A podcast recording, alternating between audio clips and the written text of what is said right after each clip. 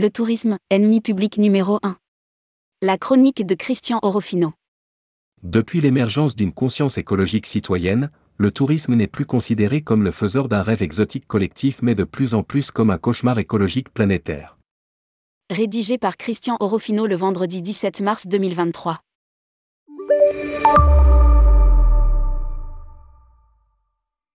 Il existe actuellement plus de médiatisation sur le tourisme bashing que de promotion sur des destinations et des productions touristiques qui deviennent un peu honteuses si l'on n'y ajoute pas un accompagnement de compensation ou d'utilisation d'un carburant propre.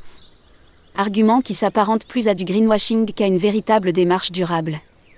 Un désamour Que s'est-il passé depuis les premiers voyages organisés du pionnier Thomas Cook de la fin du 19e siècle, et même avant si on considère que les grandes expéditions du 15e siècle étaient les premiers défrichements d'une culture touristique?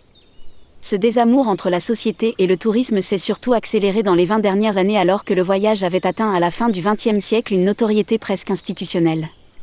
Depuis, le lobbying écologique est devenu très puissant, et la principale victime de ces cibles sont essentiellement tout ce qui concerne les mobilités énergivores, outils indispensables du tourisme qui est en quelque sorte devenu, lui aussi, une victime collatérale pour essayer de comprendre ce fossé qui est en train de se creuser entre une société bien pensante et une activité économique mais aussi culturelle qu'est le tourisme, il faut, je crois, revenir sur les acteurs qui font le tourisme. Qui et quoi font le tourisme? Ces acteurs sont au nombre de quatre répartis en deux catégories, les actifs et les passifs. Les actifs, les actifs sont les opérateurs qu'ils soient privés comme les voyagistes, les transporteurs, les hôteliers, etc ou institutionnels comme les conseils régionaux départementaux ou les communes à travers les offices du tourisme ou CRT, CDT, etc. Ces acteurs sont des investisseurs et des exploitants de produits ou d'infrastructures qui permettent à l'activité touristique d'exister.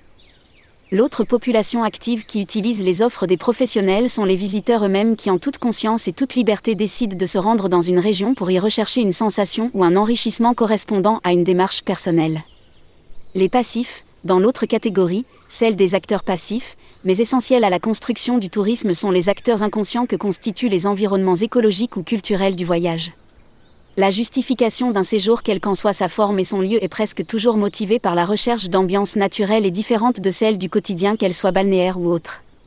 Ce voyage est souvent aussi prétexte à la découverte d'une autre culture à travers la visite de monuments, de sites archéologiques, etc. Ces acteurs passifs servent en quelque sorte de décor, mais participent pour une grande partie à la décision de se rendre ailleurs. Les opérateurs professionnels ou institutionnels, s'ils se sont souvent servis de ces décors naturels ou culturels pour la promotion de leur offre, ont rarement mis l'accent sur la nécessité de protéger ces sites pour les pérenniser. Ce n'est que très récemment que cette notion de préservation a intégré leur cahier des charges. L'autre acteur passif qui constitue un élément indispensable à la construction de l'activité touristique, ce sont les femmes et les hommes des régions dans lesquelles se rendent les voyageurs. Cette composante jusqu'à présent sous-estimée par les opérateurs est en train de se structurer et commence à représenter un autre obstacle à l'activité touristique. La résistance s'organise. Ce sont des pierres passives de l'édifice, car à aucun moment ils ne sont consultés ou impliqués dans la mise en place d'une offre touristique.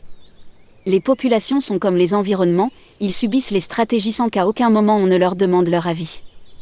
Elles servent de décor parfois d'argument commercial à la seule différence, et cela n'aura échappé à personne, qu'elles sont vivantes et conscientes. Ces qualités, à la différence des forêts ou des mers, leur permettent de commencer à se rebeller. Le tourisme a dû et continue à faire face aux attaques écologiques, mais il est aussi de plus en plus confronté à une résistance des populations face à ce qu'elles considèrent comme des invasions nuisibles perturbant leur vie quotidienne.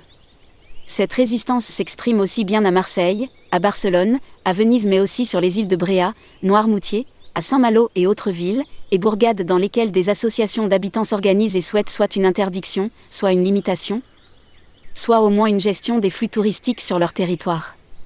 Ce facteur d'acceptabilité des populations face à une exploitation touristique de leur lieu de vie n'a jamais vraiment été mesuré jusqu'à présent par les opérateurs, bien au contraire, ce sont les bienfaits économiques du tourisme pour les habitants qui ont été le plus souvent vantés.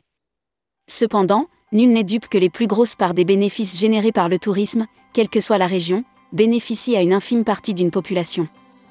Après avoir au moins partiellement solutionné les défis écologiques par des solutions d'innovation technologique notamment dans le domaine des mobilités, le tourisme devra avoir une autre lecture de la composante humaine que représentent les habitants et trouver des formules pertinentes, autres que folkloriques, implique intelligemment les populations d'une manière participative, consultative afin que celles-ci soient persuadées du bien fondé de cette activité dans leur quotidien et en deviennent même les promoteurs. Sans cette prise en compte, le tourisme fera face à de plus en plus de résistance, empêchant l'accueil des visiteurs dans certaines régions et freinant drastiquement l'activité touristique. Christian Orofino. Président de Tour Conseil. Qu'est président d'Objet? Ex-PDG et DG du Théo France. Ex-président de la commission tourisme responsable du SNAV.